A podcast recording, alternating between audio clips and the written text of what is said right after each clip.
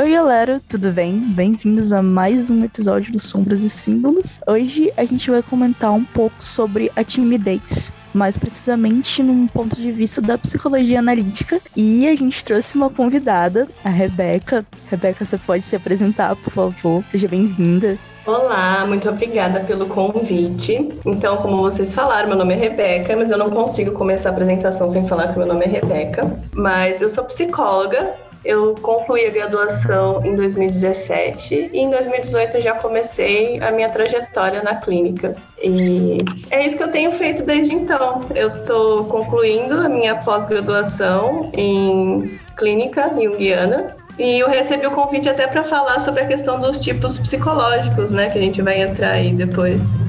Porque vocês viram que no, no meu Instagram, que é o arroba psico.deca, vocês viram que eu postei, eu fiquei muito tempo, né, falando sobre tipos psicológicos. Então, é isso. Fiquei animada em falar sobre o tema da timidez. Eu queria começar aqui perguntando se vocês são tímidos. Basicamente, o que a gente vai, a gente vai ter essa discussão daqui a pouco pra gente entrar, mas a gente ainda tá agora, depois de ler o texto, tá em dúvida se a gente é tímido ou se a gente é introvertido. Ainda tô, agora, agora sobre essa dúvida. A pergunta da minha Eu- vida. Eu responderia essa pergunta, mas eu tô com muita vergonha de responder, desculpa. Cara, eu diria que eu. Assim, eu acho, depois do texto, assim, que tive uma breve conclusão que eu sou o famoso tímido, porém depende. Depende da situação. Sim. Eu me encaixaria também na mesma categoria da Manu. Muitas pessoas me dizem que eu sou tímido, mas eu não consigo acreditar. assim. Eu acho que eu sou mais introvertido do que tímido nato, assim. Acho que eu tenho momentos. Depende muito da situação. Faz sentido. Lembrando que se você ainda não tá seguindo, não esqueça de seguir a gente lá nas redes sociais, no Sombras e Símbolos, lá no Instagram, Sombras e Símbolos, tudo junto. Sigam a gente, deem uma olhada nas publicações, sigam a gente no agregador de podcast que você tá ouvindo, que ajuda bastante, bastante, bastante a gente. É, também vai estar linkado as redes aqui da Rebeca, aqui no post, então pegue também lá ela, que ela faz um trabalho muito, muito, muito foda. E não esqueça de apoiar o seu podcast local. Local, tipo, pra qualquer lugar que você seja do Brasil, segue a gente. Ou de Portugal, né? Vai que tem gente de Portugal também ouvindo a gente, ou de outros países que Ou falam de- português. Portugal, lugares da África. Tem bronca não. Se você não é brasileiro, mas ouve podcast em outro idioma pra dormir, segue a gente também. É é um nicho muito diverso. Exatamente. Quer reforçar então um pouco mais do teu trabalho que tu faz no teu Instagram, Rebeca? O pessoal ficar ligado? Então, me precipitei na apresentação, já falei, mas eu vou falar um pouquinho mais. É, desde outubro de 2020, eu comecei a postar conteúdos mais introdutórios sobre psicologia analítica, que eu sempre falo que é- eu tento fazer de uma maneira que fique fácil, né, que fique acessível, que as pessoas entendam, justamente por conta das dificuldades que todo mundo acaba enfrentando aí na trajetória com a psicologia analítica. Inclusive é muito bacana o trabalho de vocês, porque precisa de gente falar.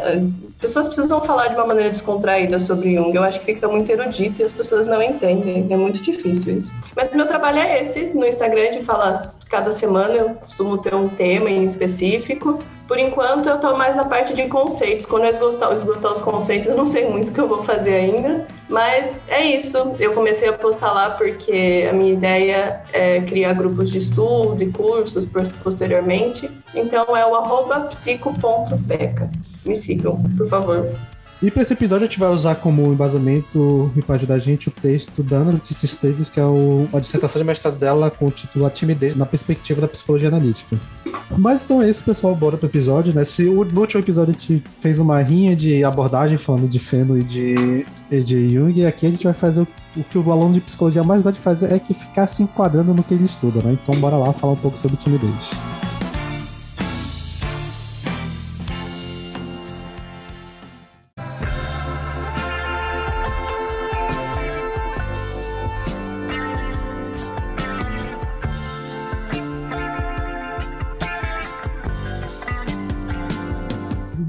Pode começar com uma pergunta, assim, uma provocação, né, pra ti, Rebeca? Então você pode dar a clareza pra gente, a partir daí a gente vai seguindo, que até é uma questão que é abordada no texto, que é se timidez é relacionada com introversão ou os tipos psicológicos, se necessariamente alguém que é introvertido vai ser tímido. Bom, quando eu fui falar sobre a introversão, no, no Insta foi a coisa que eu mais falei, porque essa era uma coisa que as pessoas tinham muita dúvida. Mas não, não tem uma relação direta, né? Até no texto fala sobre isso de uma maneira mais sucinta, que pessoas tímidas podem ser tanto introvertidas quanto extrovertidas. E tem essa diferença sobre o introvertido ter uma preferência por locais que tenham menos pessoas ou até mesmo ficar sozinho, e o tímido sofre porque talvez ele tenha um desejo de socializar um pouco mais e não consegue. E a minha percepção, apesar de, de não conseguir fundamentar isso, eu não consegui achar nada que fundamente a minha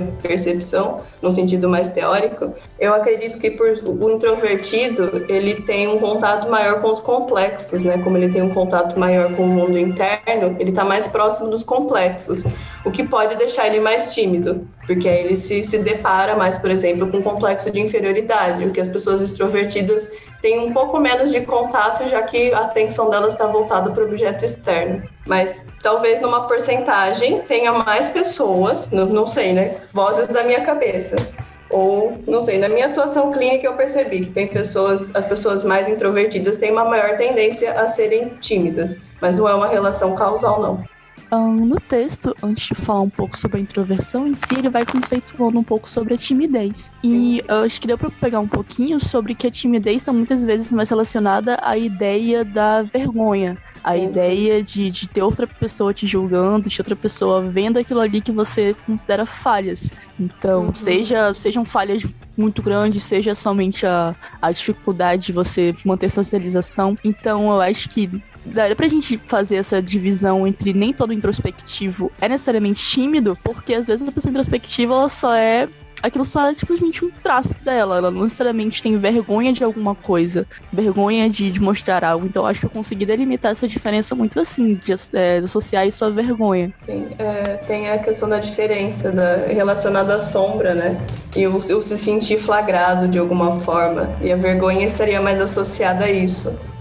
Inclusive tem um, um texto um texto que vai falar né, que a, a, principal diferença é que a timidez, dependendo do nível, ela vai causar dor e a introversão não é um incômodo, é, uma, é realmente um, um traço. Tipo, ter essa diferença que, para quem tá vendo de fora, o comportamento pode até parecer, é, soar parecido, né? Mas a, meio que seria mais uma relação. O, os sintomas parecem, mas a causa é totalmente diferente. E o introvertido ele vai lidar muito melhor e vai até se preferir estar nessa situação do que o tímido, que no caso pode estar passando sofrimento, justamente como tu falou, de talvez tenha o desejo de ter um pouco mais de relação. E até lendo o texto uhum. comecei a pensar um pouco disso, né? Tipo, caraca, te, talvez tenha muitas pessoas que eu imaginava durante a vida, tipo, amigos e tal, que eram tímidos, mas na verdade talvez só sejam extrovertidos que não sabem se relacionar direito, porque eu tipo, a, a, começando o que eu falei, né? Bora começar a querer dar exemplo da própria vida, que é o que tipo, o aluno gosta de fazer, né? De psicologia. É.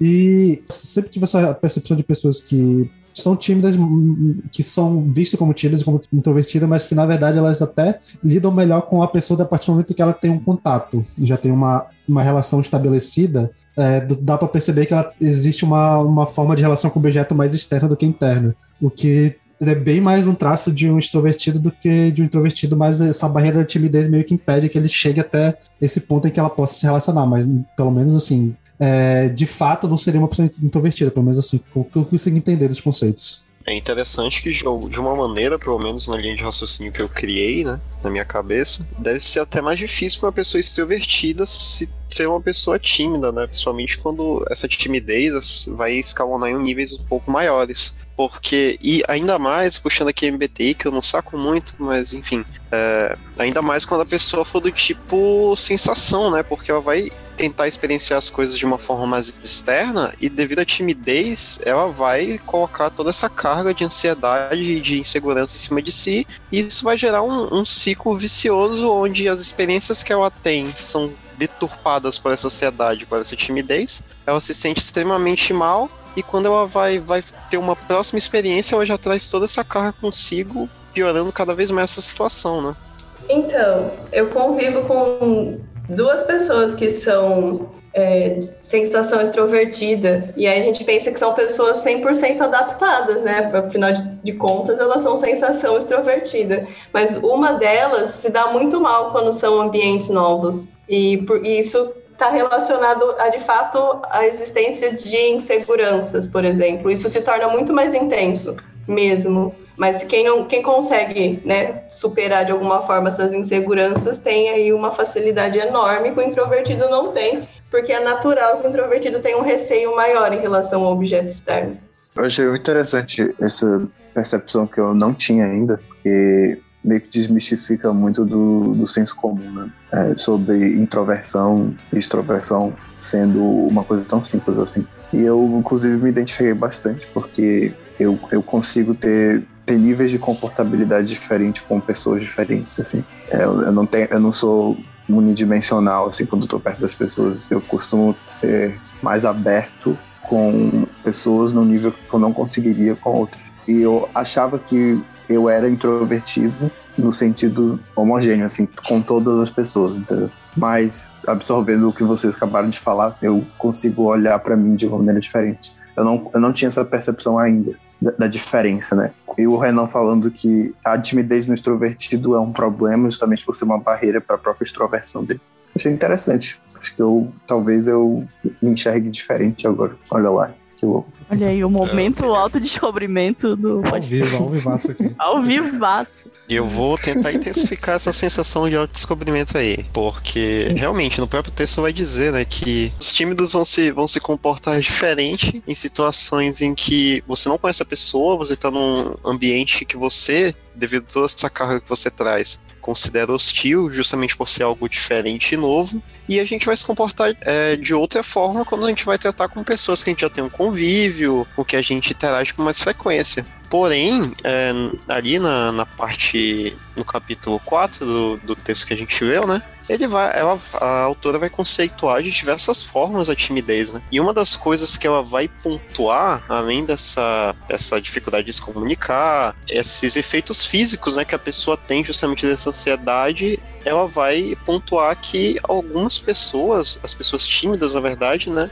elas têm um comportamento passivo às vezes. E elas têm um comportamento que elas se colocam numa posição de subordinação. E isso, isso é uma das coisas que mesmo que se você tenha uma interação já mais profunda com a pessoa, você conhece ela há mais tempo, é uma característica da timidez que vai se manifestar. Você não vai chegar com a pessoa, começar a falar com ela, suar, começar a gaguejar e ficar nervoso, mas em compensação você vai ter uma, uma, uma atitude um pouco mais submissa, você vai tentar sempre é, falar em tons conciliatórios, vai tentar não falar alguma coisa que desagrade a pessoa, e isso, em certas medidas, também é um problema que eu considero bem sério na timidez.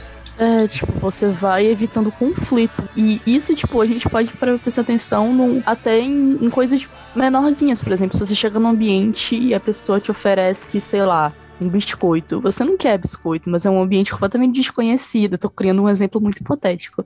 Mas você está num ambiente desconhecido e você aceita para não fazer desfeita, sabe? Você, você quer evitar esse conflito de putz, se eu negar, eu vou estar decepcionando a pessoa. E isso acontece muito mais vezes, é uma coisa muito mais cotidiana do que a gente acha que é. Rebeca, você tem alguma coisa a comentar sobre essas divagações da gente aqui? Não, é que, é que é toda essa, essa, essa pira que vocês estão passando agora. Eu passei também quando eu fui estudar sobre isso, é, alguns anos atrás, que eu fiz a diferença. E eu me considerava muito tímida. Depois que eu fui perceber que, na verdade, eu não sou. Eu tenho uns graus de introversão que são bem diversificados, depende muito do dia. Então, eu, eu tinha mais uma questão de dificuldade de estabelecer a relação com o objeto externo, mas quando eu estabelecia, eu não, não tinha essa questão de ficar vermelha, de gaguejar, eu nunca tive isso. Então, foi importante fazer essa diferença para não me considerar mais tímida.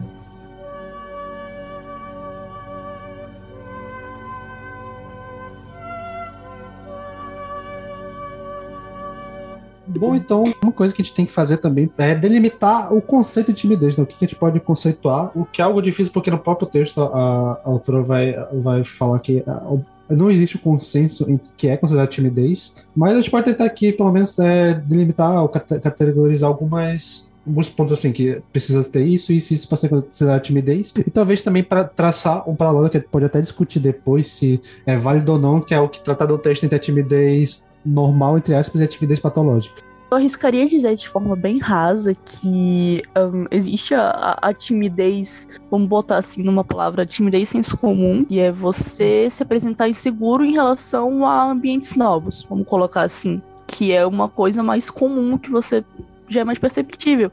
E já existe a, a timidez patológica, né? Já existe, já entra em questões como você pode ter fobia social, você pode ter ansiedade social, então já vai afunilando em questões que eu acredito que sejam independente de tipo psicológico, independente das, de situações mais rasas, já é algo patologicamente estabelecido e eu acho que a gente nem pode uhum. julgar isso com a mesma, da mesma forma que a gente julgaria só se a pessoa é introvertida ou extrovertida. Algumas características que o texto vai citando, né, a respeito da timidez, que alguns autores vão citando, pode, a gente pode expressar aqui essa questão da baixa autoestima e que essa relação da timidez e vergonha vai ter essa relação entre você ter uma baixa autoestima e você ser mais sucinto ao julgamento alheio, porque é tipo aquilo de que não é nenhum problema a pessoa falar mal de você, mas ela falar mal e você você concordar com aquilo e aquilo te afetar e te, te parar, né? Então tem questões de abaixo de estima, tem questões de. Até uma coisa que eu achei até engraçada, né? Que eu, em certa parte do texto vai citando alguns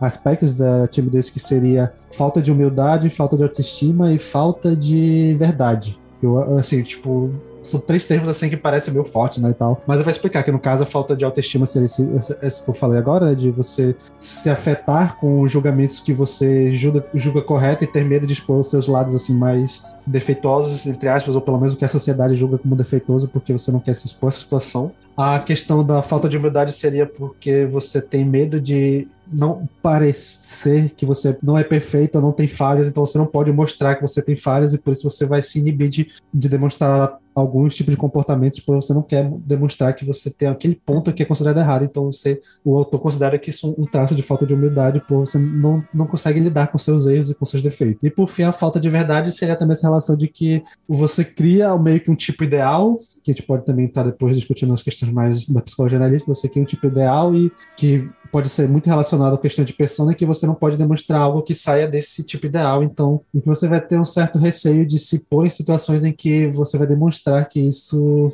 é que essas, entre aspas, falhas vão aparecer, né? Que vão sair dessa, desse tipo que você idealiza e que até o autor vai, alguns autores vão, vão, vão argumentar que a origem disso vem questões desde a infância e da, da e período escolar, principalmente, ali onde vai ser formado principalmente essas relações sociais em que vai delimitar questões de timidez e a partir daí que vai, vai expandindo e vai, se não for trabalhado, vai é, se desenvolvendo. Não, e também complementando isso que o Sander falou, é, também há uma relação de se você botar no papel de inferior e que automaticamente a outra pessoa ou a situação que você está lidando seja algo superior a você. Então, tem todos esses fatores que Sander comentou, né, da sua baixa autoestima, isso vai desencadear no processo de você ver as situações com uma hierarquia num grau muito maior. Então, você vai sempre se colocar como menos importante da, daquela relação e o, o objeto com que você está lidando, a pessoa com que você está lidando, a situação que você está lidando vai ser sempre algo um, superior a você. E isso ao, ao decorrer da, da, vida, né, ao decorrer da, da nossa, do nosso processo de amadurecimento, vai se tornando um processo muito complicado quando a gente para para pensar em exemplos da vida real. Tipo, é realmente algo que dificulta a vida da pessoa em diversos âmbitos. Sim, isso de dificultar a vida da, da, pessoa em vários âmbitos, a gente pode pensar nessa dificuldade de viver com medo, né? Porque o medo foi uma, uma palavra que apareceu bastante na, nessa leitura. O medo e a inibição dos, dos comportamentos frente aí a coisas novas, coisas diferentes, é, ser avaliado por pessoas mais velhas, pessoas do do gênero oposto, tudo isso vai aparecendo. E uma coisa que apareceu como algo que dá para delimitar, o que seria patológico, o que não seria, é a questão do nível mesmo, porque essa, todas essas coisas podem aparecer em pessoas que são tímidas de uma forma mais comum, mais corriqueira, e nas pessoas que têm aí uma ansiedade social, por exemplo todas essas características podem aparecer porque eu, eu me recordo de observar em pessoas de, dessas duas classificações. Mas é realmente o, o, depende da psicologia ligada ao grau. Em si. E aí o grau, eu imagino que esteja também relacionado às vivências da pessoa. Se ela teve um ambiente mais instável, a questão de, de como ela foi ou não reforçada por, por quem criou, né? Quem, quem fez aí a, a relação parental, se ela foi criada num ambiente competitivo, tudo isso influencia, acredito que no grau. Seria difícil pensar numa predisposição da, da timidez. O Jung fala da predisposição da, da introversão ou extroversão, que também é muito difícil de, de justificar pela ciência atual, mas da timidez eu penso que seria de fato esse ambiente que pode ser mais ou menos acolhedor, quando a gente começa a esboçar em si a nossa personalidade acho até trabalhando alguma parada que a gente já falou durante os episódios que a gente trata de educação, meio que a escola acho que vai ter um papel fundamental nessa formação de dessa desenvolvimento dessa timidez, porque a gente tem o sistema educacional que é voltado para pessoas extrovertidas e pessoas que sabem lidar bem com é, que são bem faladas e tal, principalmente o sistema que meio que emula o sistema americano que tem muita essa cultura do ganhador, da pessoa que vai ser a, a líder e tal, e que quem não, não, não corresponde a essa expectativa é considerado inferior e é meio que pelo sistema sistema educacional, e isso reflete também muita coisa aqui do nosso sistema brasileiro, de que é, o, a pessoa que não consegue falar é porque ela não aprendeu. Normalmente nem é isso. Normalmente, às vezes é só a pessoa não sabe como expressar o que ela está sentindo, o que ela aprendeu, essas coisas, mas como ela não, não vai conseguir externalizar isso, ela vai ser inferiorizada e vai ser sempre exaltado, tipo, o melhor aluno da sala vai ser sempre a pessoa que consegue falar bem, que consegue ir lá na frente, fazer uma apresentação boa, não sei o que lá. Até na faculdade a gente tem um pouco disso ainda também, essa visão de que o aluno bom é o, o que consegue se expressar melhor, né? E eu acho que isso é um fator muito importante, porque quando a gente vai estudar a questão de, de psicologia de desenvolvimento, principalmente na escolar, que é um, eu imagino que seja uma questão fundamental para desenvolvimento da personalidade, que a timidez ela vai ser muito desenvolvida por essa autoavaliação que a sociedade tem como geral da, de, do extrovertido, da pessoa que consegue lidar bem com situações de pressão e que está sendo é, o centro das atenções. Não, não somente essa questão de, de constituição, né, de uma não uma personalidade tímida, mas constituição de uma situação em que a pessoa se coloca como tímida, como que se dá ao longo do tempo, cidade durante a infância, mas como também pode acontecer de uma pessoa ter tido algum tipo de trauma, né? Não sei, vai que ela sofreu uma situação de muito estresse durante uma apresentação em público, talvez, e ela passa então a, a tipo, ter isso extremamente vívido na cabeça dela, o que torna a, as outras relações, né, as outras experiências que ela vai ter, é, torna elas mais complicadas justamente porque ela vai trazer toda essa carga de ansiedade dessa, dessa experiência que deu errado para ela. Então, é uma coisa que pode ser adquirida talvez na vida adulta também, né? Já se caracterizando talvez de uma forma mais patológica como um, como é que é o nome? Transtorno de ansiedade, de pânico, né? Uma pessoa que tenha dificuldades em se apresentar em público, eu não posso dizer necessariamente que ela seja tímida, porque podem ter outros atravessamentos ali. Mas como é que eu, eu diferencio né? é, a ansiedade da timidez, da, da insegurança? Assim, existe uma diferença clara entre esses tipos de, de, de funcionamento ou todos, todos têm uma mesma linha, talvez? Eu acho que essa é uma pergunta muito importante, que até na atuação profissional a gente esbarra em algumas dificuldades para delimitar mesmo qual é a origem, se é uma questão de timidez com, com base em um episódio só, por exemplo, nessa dificuldade de falar em público ou alguma coisa parecida com isso, fica muito difícil delimitar. A gente precisa ficar investigando como essa pessoa é, com quem ela conhece, com quem ela não conhece, o que ela pensa, quais são os, os sentimentos dela enquanto essas coisas ocorrem, porque pensando até na, numa definição, né, a gente começou fazendo uma definição da, da timidez, ela envolve aí uma certa inibição em relação ao próprio comportamento, então tem uma dificuldade gigantesca de soar espontâneo, às vezes até soa, mas na percepção da pessoa não está soando como espontâneo, e uma dificuldade gigantesca com a questão da autoestima. Então, esse medo de falar em público, envolvendo, vamos supor, se é uma pessoa tímida com medo de falar em público, ela tem essas reações bastante graves de ansiedade, de tem até alguns transtornos gastrointestinais, que isso acontece com bastante frequência, a pessoa ela não é só pelo fato de falar em público, é toda uma rede de pensamentos e sentimentos que vão desencadeando na cabeça dela. É uma avaliação muito negativa que ela faz acerca de si, ela tem uma percepção distorcida da realidade. Então ela já, já pensa que todas as pessoas estão percebendo que ela não treinou o suficiente, ela já acha que vai dar tudo errado, que as pessoas vão descobrir que ela não é boa o suficiente, ou como que as pessoas vão lidar com isso. E ainda se for uma apresentação que, que é uma apresentação de trabalho, né, ela vai conviver com essa sala por mais um tempo, é pior ainda, porque toda vez que ela encontrar esse pessoal de novo, né, se é uma turma que ela vê todos os dias, vai ser bem dificultoso ela lembrar da vergonha que ela sentiu e ela não consegue fazer essa diferenciação, que a vergonha que ela sentiu, as pessoas não sabem que ela sentiu, a não ser que tenha ficado muito claro que ela gaguejou e tudo mais. Que numa apresentação de trabalho em grupo, às vezes mais de uma pessoa fica gaguejando. E uma noite de apresentação, por exemplo, né, um dia de apresentação que vários grupos apresentam, várias pessoas ficam gaguejando, se demonstram aí estar tá inseguras com isso. Só que para a pessoa é a insegurança dela que sobressai, que ela, ela se sente tendo traído a si mesma, demonstrando para a pessoa. A pior parte é o sentir que conseguiu demonstrar para as pessoas a insegurança. E ela se trai ainda, em ficando, ficando vermelha, é, gaguejando, tremendo e tudo mais.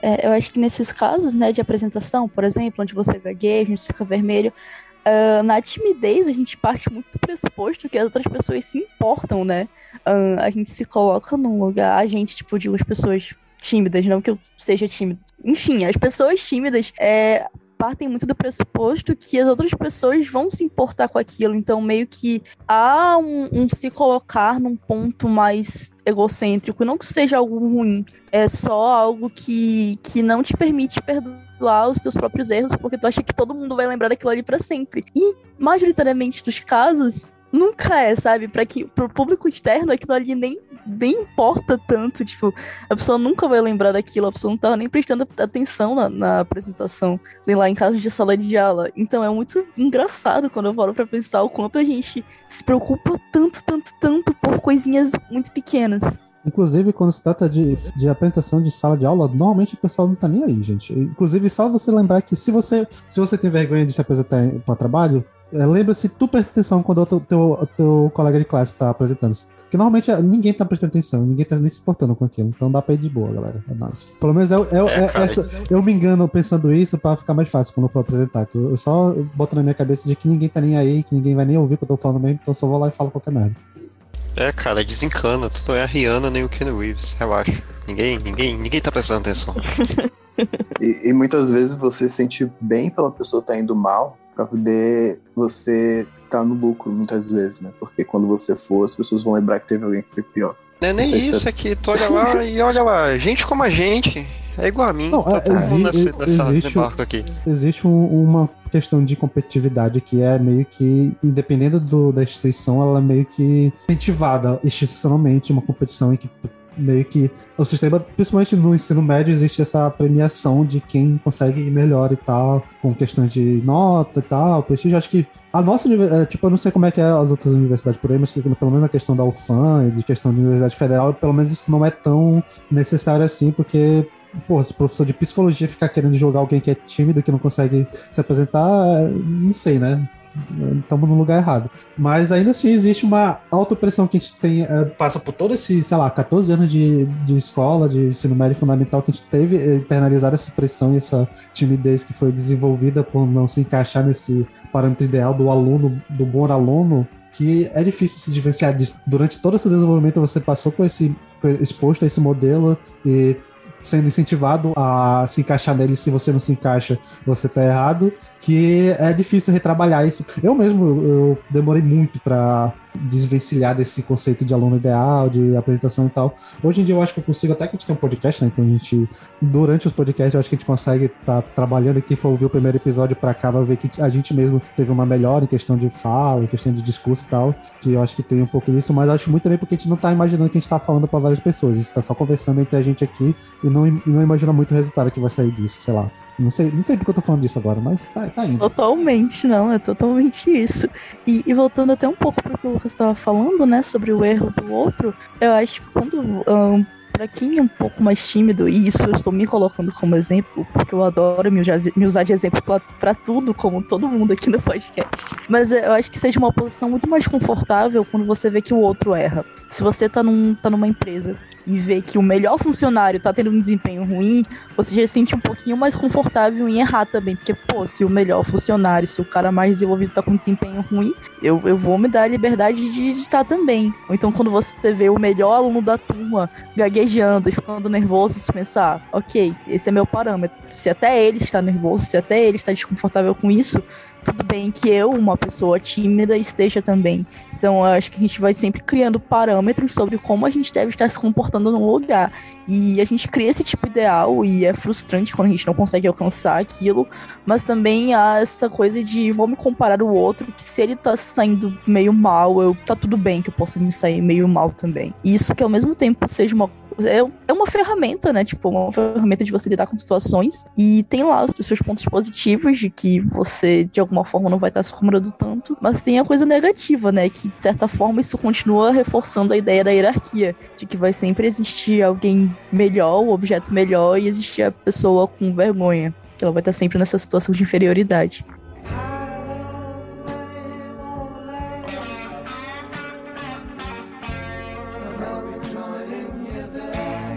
Acho que uma pergunta, pensei numa parada agora. E onde se encaixa, será, a vergonha alheia? Porque a vergonha alheia é, é um sofrimento pelo outro, né? É quase chega a ser um sofrimento, assim, dependendo da situação. Seria, eu, eu poderia dizer que é alguma projeção, né? Você só, você só tem vergonha alheia por quem, é, por uma insegurança sua, que você é, reflete no outro, né? É, assim, onde será que se encaixa? Será que tem algum estudo sobre isso, assim, dentro da teoria analítica? Eu nunca vi um estudo específico sobre isso, mas eu acho que acaba entrando também numa questão da, da empatia. Tem alguns estudos mais recentes da, que têm usado algumas coisas da, da neuropsicologia, da neurobiologia, ligada aí à descoberta já não tão recente dos neurônios de espelho. Então, muito da nossa empatia é ligado ao vivenciar com os seus sentimentos aquilo que a pessoa está vivenciando. Então, meio que dói em você porque é uma coisa semelhante, de, né, você sente através das suas estruturas. Mas pensando no que você falou, acredito que tem a ver sim com os nossos conteúdos, porque se você não tem aquelas estruturas, se você não tem aquelas inseguranças, por exemplo, você não vai sentir o mesmo grau de empatia. Talvez a vergonha alheia seja, seja um medo de que aquilo aconteça com você também. É, eu particularmente quando tenho vergonha alheia é porque eu tô me imaginando naquela situação imaginando como é que aquela pessoa não tá, não tá reagindo àquela, àquela determinada situação e que eu reagia, reagiria de forma completamente diferente e pensando nisso, né, vivenciando isso na cabeça, eu acabo vivenciando também no físico. Então eu, eu me retraio, eu dou um frio na barriga e rola isso aí. O, o, uma das minhas maiores inseguranças quando eu vou apresentar trabalho é exatamente a vergonha das pessoas, caso eu não vá tão bem, caso eu gagueje ou eu me perca nas palavras. É eu achar que eu estou causando vergonha nas pessoas, porque eu me uso como exemplo também, né? Porque em, em vezes eu sinto vergonha alheia do, dos outros, mas eu acho que diz menos sobre a pessoa e diz mais sobre você mesmo. Assim. Provavelmente é uma insegurança sua, como o Renan disse. Você se imagina na situação, se você estivesse ali gaguejando e errando, você provavelmente sentiria vergonha de você mesmo. E é um incômodo. Pelo menos eu não gosto de sentir isso. Porque tá. isso me tira do eixo, assim, eu não consigo prestar mais atenção. Eu, eu tento desviar a minha atenção. Me parece uma projeção da autocrítica nesse ponto, né? Imaginar como que as pessoas vão reagir ao que você está falando, na verdade, talvez tenha a ver com como você mesmo reage com as coisas que você está falando, como isso soa em você e é mais aceitável na hora de encaixar os conteúdos, acreditar que quem está criticando na verdade seria o outro mesmo. Você projeta no outro uma característica sua que julga você mesmo, né? Muito Inception. Sim, sim. É por isso que é sofrido. Porque a verdade é que a maioria das pessoas não está prestando atenção. Não só na, na, na sua apresentação que você está gaguejando, mas se você tropeça na rua, ninguém vai ficar lembrando por um ano que você tropeçou na rua, só você mesmo. Inclusive, é uma das coisas que é abordada no texto, né? Que é uma outra das manifestações da timidez, que é quando tá sozinho em casa e tu lembra daquele evento em específico e tu, tu tem, tu volta parte daquela, daquelas emoções novamente, né? Tu chega até a ter é, é, manifestações físicas daquilo. Tu cora, tu fica nervoso, tu começa a rir de nervoso. E é, é muito louco, porque cai nessa questão também de que tu volta a vivenciar aquilo, né? Não numa questão física, mas sim numa questão mental. E isso aí vai acontecer justamente naquela hora que tu for se apresentar e lembrar da última vez que tu se apresentou e começar a ficar nervoso, lembrar que tu gaguejou e, portanto, tu vai gaguejar aqui também. E tu, é uma das características da timidez, né? Que tu tu torna uma catástrofe em tudo, né? Da, da timidez não, na verdade, da ansiedade. Tu tem essa visão de que tudo vai ser uma catástrofe justamente puxando aquela parada do de que é um instinto primal nosso, né? Porque se, se o, o hominídeo, hominídeo, não sei, se o homem das cavernas não pensasse que o barulho que ele escutou fora da caverna fosse um, um leão que das montanhas que ia matar todo mundo, ele realmente poderia ser um leão da montanha que ia matar todo mundo, ele não se preocupou o suficiente. Cara, isso é muito complicado, porque essas questões de tipo de você lembrar daquele conteúdo traumático, porque eu penso hum, essa situação de quando você está sozinho, eu acho que é muito uma questão de haver um constante período de vários insights que você vai sempre lembrando de situações traumáticas. E eu acho que nesse caso já, é, já envolve muito a questão da ansiedade também. Aquilo que você falou de quando a pessoa tá sozinha e ela lembra de um conteúdo que aconteceu em 2008 que nenhuma outra pessoa na Terra lembra e que dá nervoso, a pessoa fica vermelha, cora, sua frio e pensa, nossa, nunca mais vou esquecer dessa situação. E eu acho que quando você tem um, essa timidez aliada à ansiedade, essa, essa coisa de lembrar de eventos traumáticos, lembrar de eventos vergonhosos, sentir essa vergonha alheia de si mesmo, eu acho que isso aconteceu com um pouquinho mais de frequência. Eu, eu, sei lá, eu consegui, eu cheguei muito nessa conclusão agora de que uh, você está constantemente sofrendo insights dessas dessas coisas, sempre te lembrando que, que aconteceu tal situação. E isso vai colaborando pro seu nervosismo.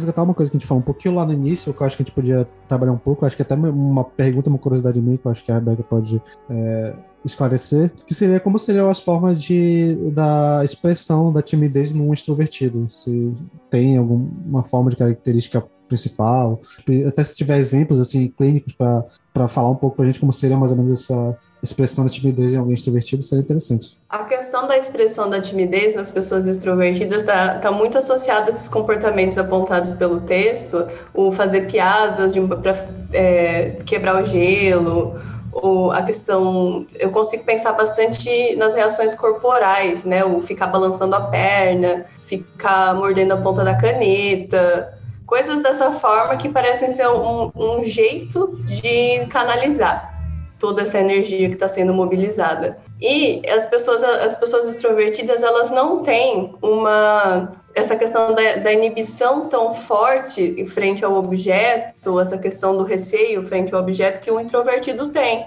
E o introvertido ele consegue se resguardar de algumas situações, né? Se ele, se ele tem aí uma autonomia para falar, prefiro não fazer isso, ele não está assim tão envolvido em situações que envolvem aí uma mobilização social, uma apresentação, ou mesmo, sei lá, com fraternizações no geral. Mas o extrovertido ele se coloca frequentemente nessas situações, porque é onde as energias dele são recarregadas, é onde ele se sente mais confortável, ao mesmo tempo que é extremamente desconfortável se for um ambiente mais é, um ambiente, não sei, que ele não conhece, se for um lugar novo, com pessoas mais desconhecidas, eles ficam muito agitados. Uma coisa que eu percebo é essa agitação. Só que dá para disfarçar melhor, eu acredito tanto isso do, do ficar mais corado, do gaguejar, não é tão frequente assim nos extrovertidos, porque o mundo externo é um lugar mais confortável. Só que esse comportamento do corpo mais agitado, é, algumas posturas assim, de, de falar mais, de interromper as pessoas, às vezes falar besteira só para falar mesmo, porque se sente de alguma forma que precisa falar, mas não tem nada para falar. É, é, essas são as formas que eu mais, mais percebo. Se vocês lembrarem de, de mais alguma, vocês podem complementar. É, essa extroversão, quando, quando você diz né, que é, o mundo externo e os estímulos exteriores são mais confortáveis para ele. Mas isso não necessariamente faz com que ele seja ele consiga lidar melhor com a socialização. Né? Isso, é, tipo, ele se sentir bem com estímulos externos e com o exterior não faz com que não faz com que ele seja uma pessoa que se dê bem com as pessoas necessariamente. Né? Existe uma e, e, uma outra pergunta também existe uma relação direta é, da timidez com as relações assim, sociais com pessoas mesmo, assim, as nossas relações, nossos relacionamentos. Se a pessoa é tímida a partir do momento que ela precisa lidar com outras pessoas, ou, ou ela não consegue lidar consigo mesma, também existe algum conflito interno nessa questão, assim. Eu acho que eu consigo explicar as duas coisas em, em, numa resposta só. Sim, o, o extrovertido ele se sente mais à vontade no externo e isso significa que ele não vai ter receio em relação às pessoas. O, o introvertido, quando o intro, a timidez do introvertido vai estar direcionada para as pessoas. Ele vai estar muito focado ali o que as pessoas estão pensando dele, as próprias questões de insegurança aparecem de uma maneira mais clara os pensamentos de insegurança, as dificuldades com autoestima e tudo mais, isso aparece de uma maneira muito clara, porque o introvertido ele é mais voltado para os próprios pensamentos e sentimentos. Então isso fica muito difícil para ele lidar ali no momento. Então ele recebe aí uma enxurrada de pensamento e sentimento, muitas vezes distorcidos, né? E aí ele tem essa dificuldade até de conciliar o que ele está sentindo com o que ele precisa falar numa apresentação, ele está num ambiente mais social. E o extrovertido, ele não fica tão voltado para os próprios pensamentos. Ele é mais para fora. E aí o incômodo dele é, é um incômodo um pouco mais difícil de dar nome. Não tem ali uma frase,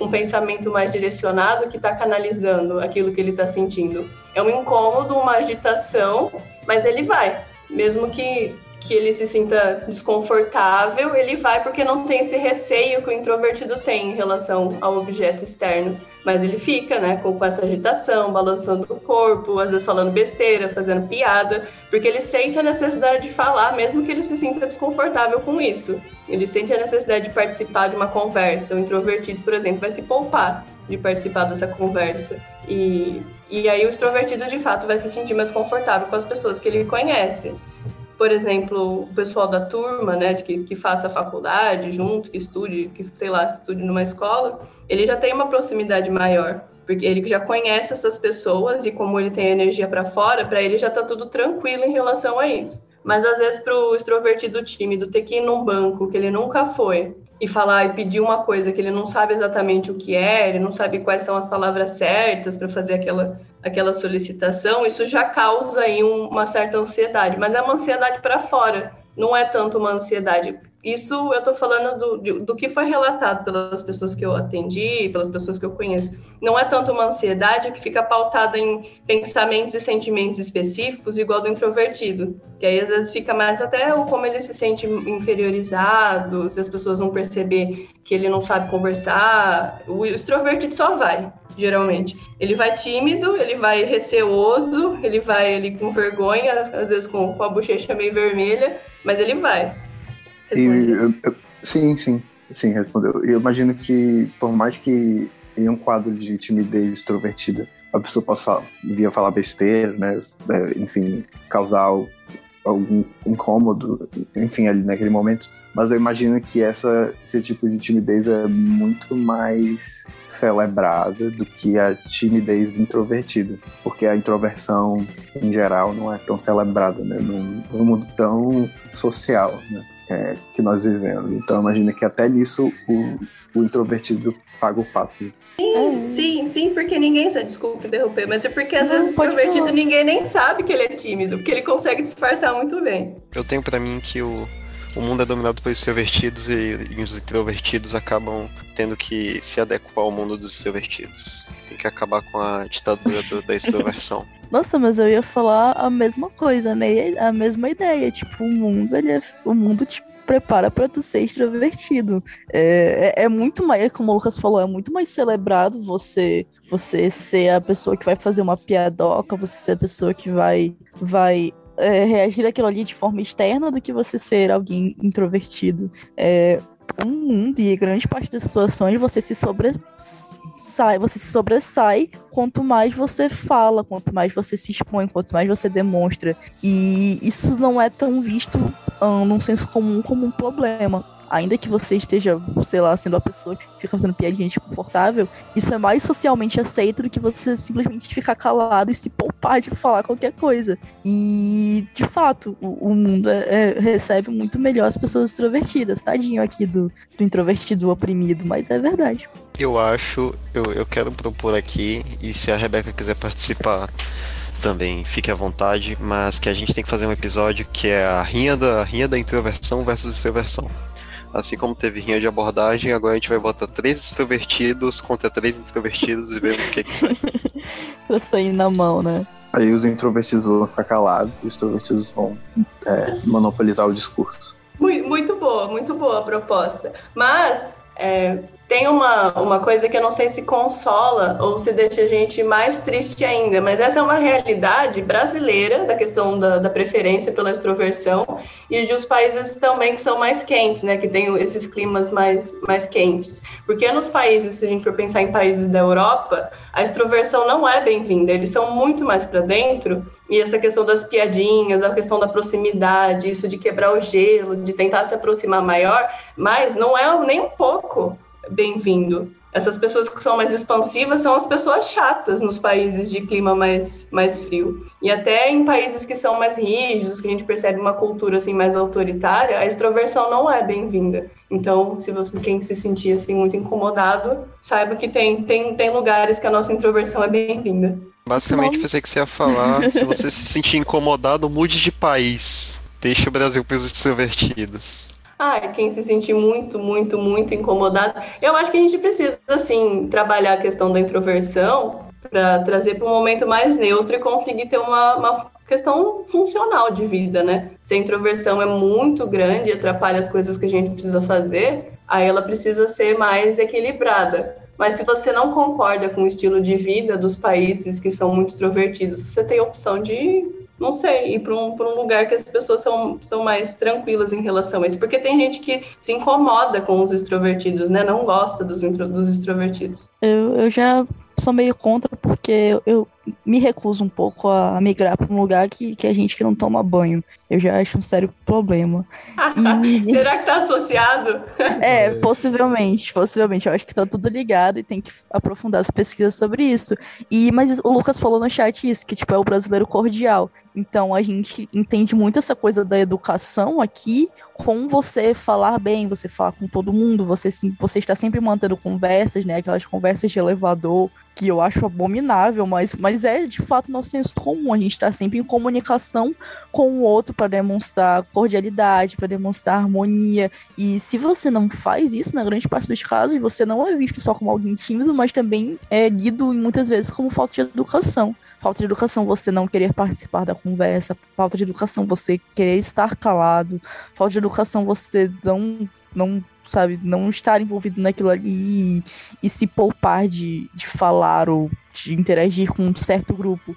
Então tem muito isso também. É uma coisa social, tipo, você quando você é educado, você lá conversa com todo mundo, fala com todo mundo e isso já é um pouco mais fácil para quem já naturalmente fala bastante. Sim, mas também a gente precisa pensar no, nos introvertidos que falam bastante. Eu não sei se vocês são introvertidos, mas né, se vocês já, já foram atrás da, de ver certinho se são mesmo introvertidos. Mas também tem os, os introvertidos que falam bastante, porque eles conseguiram de alguma forma se relacionar com, com o externo de uma maneira mais equilibrada. Nessa briga entre a introversão e a extroversão, eu acho que os dois extremos são extremamente irritantes. É muito ruim para quem é introvertido é, ter que lidar com algumas situações básicas, como, não sei, pedir uma pizza às vezes, porque a pessoa está muito introvertida. E o extrovertido, às vezes, ele extrapola alguns limites, porque ele se sente à vontade demais, né? Os dois extremos são problemáticos. Eu acho que nesses casos a gente já pode puxar um pouco também um assunto de, da persona que cita no texto. Que nesses casos a gente veste uma persona para conseguir lidar com situações do nosso dia a dia, com o nosso trabalho, com a faculdade, com as pessoas que a gente se relaciona. De fato, todo extremo é ruim, assim como a pessoa que fala muito é incômoda, a pessoa que não fala nada é complicado também, gente. We live in society. A gente vive em sociedade. Então, acho que entra muito nesse caso, puxa pra ideia de que a gente veste uma persona que consegue se adequar melhor a, a essas questões. Por exemplo, eu, eu sou uma pessoa introvertida, mas eu trabalho com atendimento ao público. Então, quando eu vou trabalhar, eu boto a minha persona de alguém que vai se comunicar melhor, porque eu sei que aquele ali é meu trabalho e eu preciso me realizar aquela função. Mesmo que eu normalmente ache isso difícil, complicado, de fato é, mas eu boto aquela persona e vou fazer aquilo. Então acho que já entra nessa questão.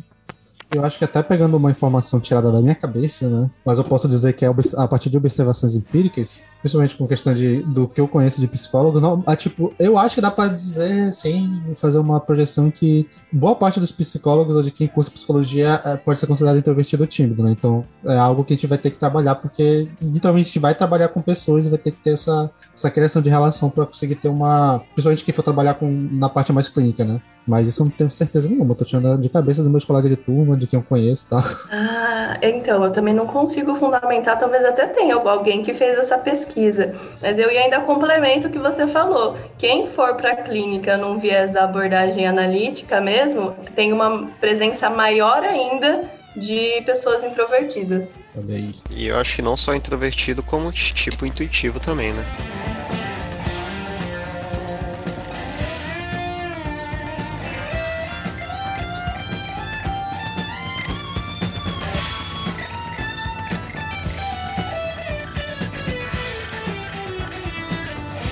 Queria puxar uma questão que eu acho que tu vai poder ajudar mais do que a gente, que, é, que eu acho que envolve mais a questão da prática clínica, que era o que dá para fazer assim, por exemplo, se você percebe que eu tenho uma timidez que é disfuncional e que está me prejudicando, qual seria o caminho, tanto para quem for procurar, qual seria a melhor, melhor forma de lidar, quanto para quem estiver trabalhando com isso e tiver que lidar com alguém tímido na, numa prática clínica. Como, é que, como seriam as melhores formas de lidar e tal? Se tu já teve casos práticos de ter que lidar com pessoas tímidas, como é que foi? Se é mais difícil, se é mais fácil, como é que funciona, mais ou menos? Então, tanto para quem vai trabalhar com isso, tanto para quem precisa de ajuda com isso, a gente precisa lembrar até da, da delimitação do que seria uma pessoa tímida, que tem a coisa principal que, que apareceu também tem a ver com, com autoestima, com autoimagem e tudo mais. Então, tem presente uma questão de distorção da realidade. A gente precisa, aos poucos, ir trazendo a pessoa para a realidade concreta e mostrando para ela os argumentos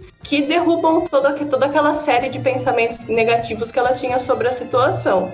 Uma né? Para começar, você pode ir mostrando para ela que de fato as pessoas não estão prestando tanta atenção quanto ela pensa que as pessoas estão, porque todo mundo é muito autocentrado. Então, tá todo mundo basicamente com a mesma preocupação, dependendo do contexto que você tá. E alguém falou, acho que foi alguém falou, né, aí de, de ninguém prestar atenção na apresentação dos trabalhos, por exemplo. Mas está realmente muito autocentrado e desfocar disso, do que eu acho, a minha visão sobre isso, pensar na realidade palpável, analisar uma situação. Se a pessoa está com uma ansiedade sobre uma situação que vai acontecer, você pode ir é, destrinchando essa situação, o que ela pensa sobre essa situação, entender os pensamentos mais catastróficos, os pensamentos negativos que ela tem sobre a situação, sobre ela mesma, o que é que pode acontecer em piores cenários, o que ela pode fazer para para se sair melhor, mas aos poucos a pessoa precisa ir arriscando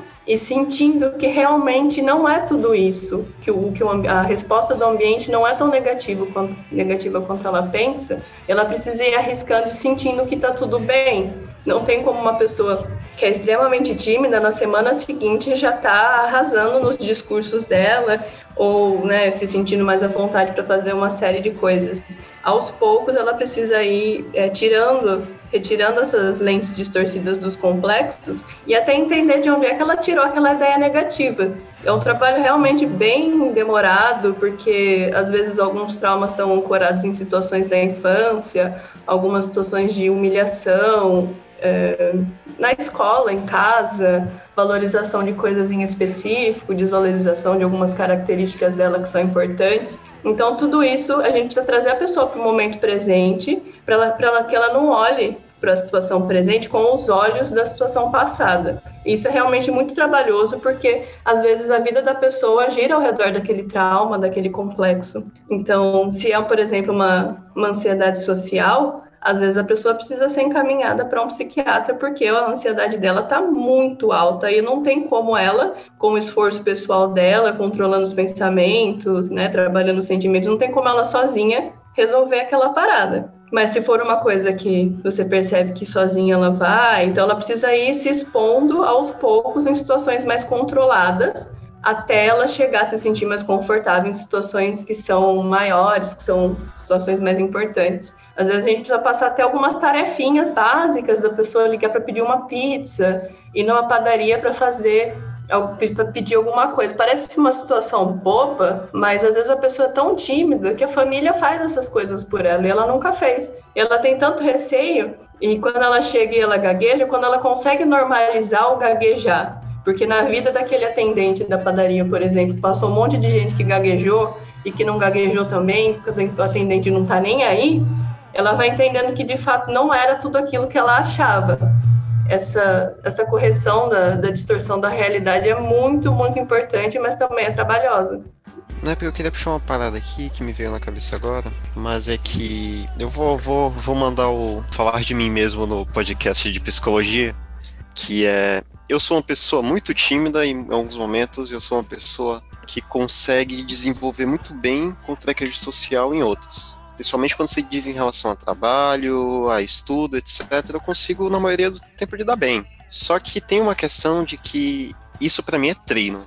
Para mim, saber me expressar sem ter, ter manifestado toda essa minha timidez é treino. Então, tipo, se eu fico muito tempo sem me apresentar em público, por exemplo, quando eu for me apresentar, eu vou como se eu tivesse começado do zero de novo. Vai bater ansiedade, eu vou ficar nervoso, eu vou, eu vou começar até a tremer. E, e daí eu quero puxar, não sei se isso, se isso acontece com todo mundo ou com muitas outras pessoas, mas se sim, eu queria puxar. Como é que vai ser a vida dos tímidos voltando da pandemia, saindo do isolamento e aí, tipo, se deparando com esse mundo presencial novamente. Eu acho que vai ser um pouco complicado voltar para o mesmo, mesmo estado de traquejo social que algumas pessoas tinham antes. Eu com certeza vou ficar um pouco mais retraído, pelo menos ali no início, porque eu não vou saber lidar. Cara, vai ser horroroso. Eu já vou dar uma previsão aqui extremamente pessimista na brincadeira. Mas de fato, eu, eu realmente acho que vai ser um pouquinho complicado. Um, para quem, principalmente para quem já tá isolado já faz bastante tempo, a gente aqui, infelizmente, tem muita coisa flexibilizada, então dá para sair para trabalhar, dá para sair para, enfim, você vê gente em algum momento, mas para quem tá em período de isolamento muito mais intenso, é, eu acredito que vai ser muito complicado no sentido de que você precisa estar sempre se autotreinando, de lembrar, pô, eu me apresento de tal jeito, eu faço as coisas de tal jeito. Um, para mim, um, quando eu saí do isolamento para ir fazer entrevista de emprego, por exemplo, algo do tipo, foi muito complicado porque eu já tava esquecendo meio quem eu era. E eu já atribuo isso um pouco ao isolamento da pandemia, de, nossa, como que eu sou, quais são os meus hobbies, como que eu vou me apresentar, sendo que nesse período todo foi, foi só eu fazendo nada, sabe? É, é muito complicado. Tem um, tem um podcast, eu acho que eu, já, eu tava mostrando pro Renan ele recentemente, que ele é do Leonardo Juan, se eu não me engano. Vou pedir pro Sander deixar o link no post, que o nome é, é Histórias, que cada episódio ele, ele cria uma história narrativa que são contextos muito simples, mas ele vai desenvolvendo com uma narração muito legal e, e, é muito, muito bom, te toca assim profundamente, eu acho muito legal.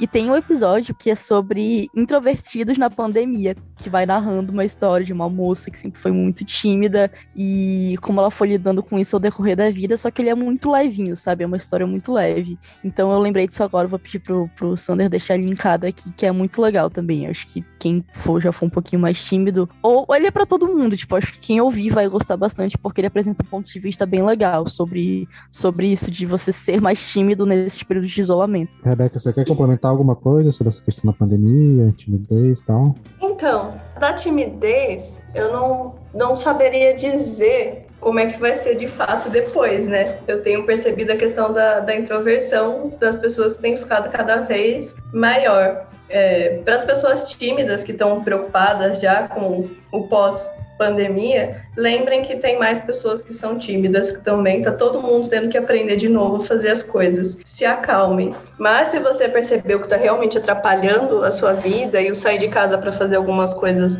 básicas te causa aí uma ansiedade, você fica, né, suando com o coração acelerado e tudo mais, você precisa de ajuda. Então, até certo ponto é tranquilo e eu acho que a gente precisa naturalizar a timidez como um traço de personalidade e tá tudo bem. Mas se você deixa de fazer coisas, encontrar pessoas é, e deixa de, né, de cumprir os compromissos da sua vida, ou se você faz isso com muito sacrifício, talvez você precise de ajuda, talvez seja interessante considerar aí, terapia e, e tudo mais.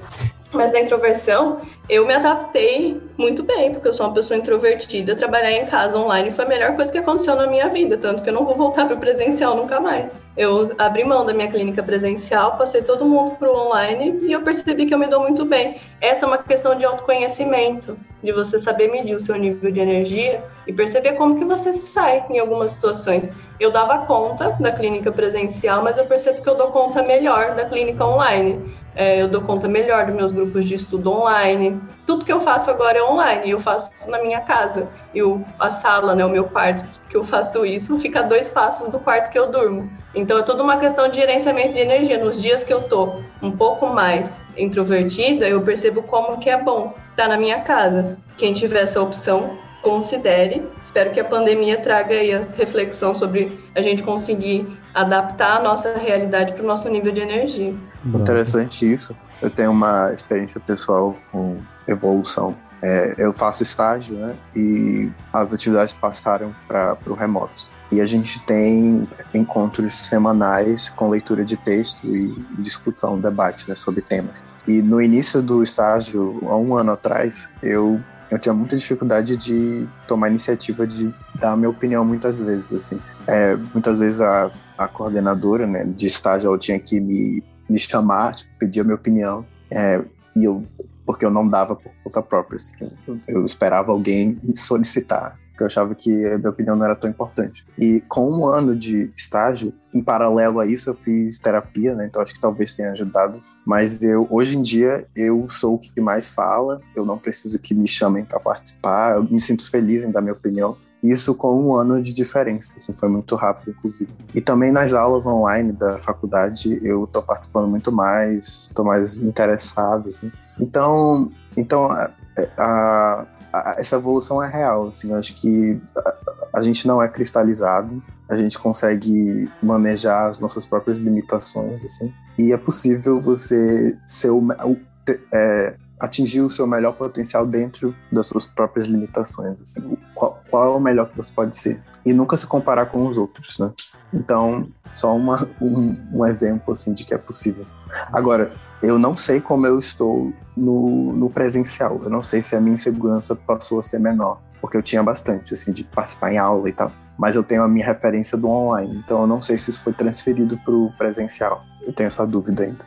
Eu acho que eu, pelo menos, eu acho que vocês também poderiam ficar aqui durante muito mais tempo falando sobre esse tema, porque para mim se mostrou um tema muito vasto. A gente nem entrou muito nas questões de patologia, a gente nem entrou muito nos conceitos da individuação, de sombra, persona, e a gente já tá aqui há mais de uma hora e a gente nem, nem tocou nisso aí. Então dava para falar muito mais coisa, mas eu acho que um primeiro episódio sobre timidez, talvez possa vir a ter outros, mas a primeiro momento eu acho que a gente conseguiu sintetizar bem as coisas e apresentar várias, várias versões até experiências mesmo. Achei que ficou bem legal. Então é isso, galera. Podemos encerrar por aqui. Ah, eu acho que se tu quiser fazer uma fala final, Rebeca, para dar um resumão para finalizar, pode ficar à vontade. Ah, não sei, acredito que nem tenha falado bastante sobre isso. De fato, nem entramos tanto na, na questão da, da individuação, mas eu acho que quanto mais natural tiver o nosso olhar para isso da timidez e também da, da introversão,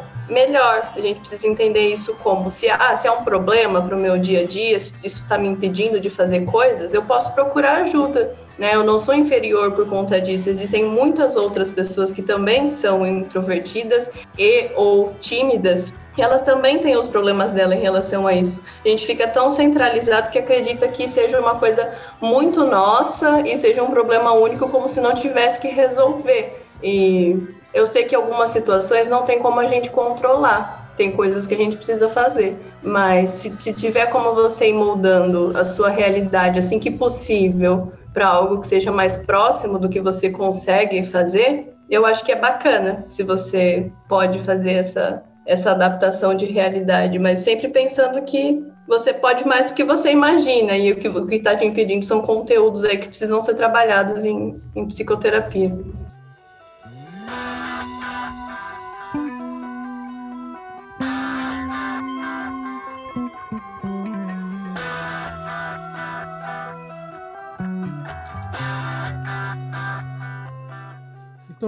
É isso, pessoal. Ficamos por aqui mais um episódio. Muito obrigado pela audiência de vocês. Espero que vocês tenham gostado. Lembrando de seguir nas redes sociais, né? No arroba Sombras e Símbolos no Instagram. E novamente aqui agradecer a participação da Rebeca, muito agradecedora, uma honra te receber aqui, estou muito gratos. Espero que consiga, é, consigamos marcar para voltar mais vezes é, no futuro com a gente, mas assim, a primeira experiência foi incrível, muito obrigado. Acho que posso falar em nome de toda a equipe, que a gente está muito grato e muito feliz do resultado que deu essa conversa que a gente teve hoje. Eu que agradeço pelo convite, eu fiquei muito feliz de, de ser convidada. Eu nunca fiz isso, mas uma dica para as pessoas que, que são mais receosas em relação ao, né, ao meio externo e tudo mais, elas são mais introvertidas, tentem descobrir as coisas que extrovertem a sua energia, porque no caso, falar sobre isso, falar sobre psicologia analítica extroverte a minha energia. E eu que sou introvertida acabo falando demais. Então, fica a dica. E lembrando novamente, seguir na rede social da Rebeca, se quiser falar me um pouco sigam, mais. Me sigam no arroba psico.beca e deem uma olhadinha lá se vocês acham que é um conteúdo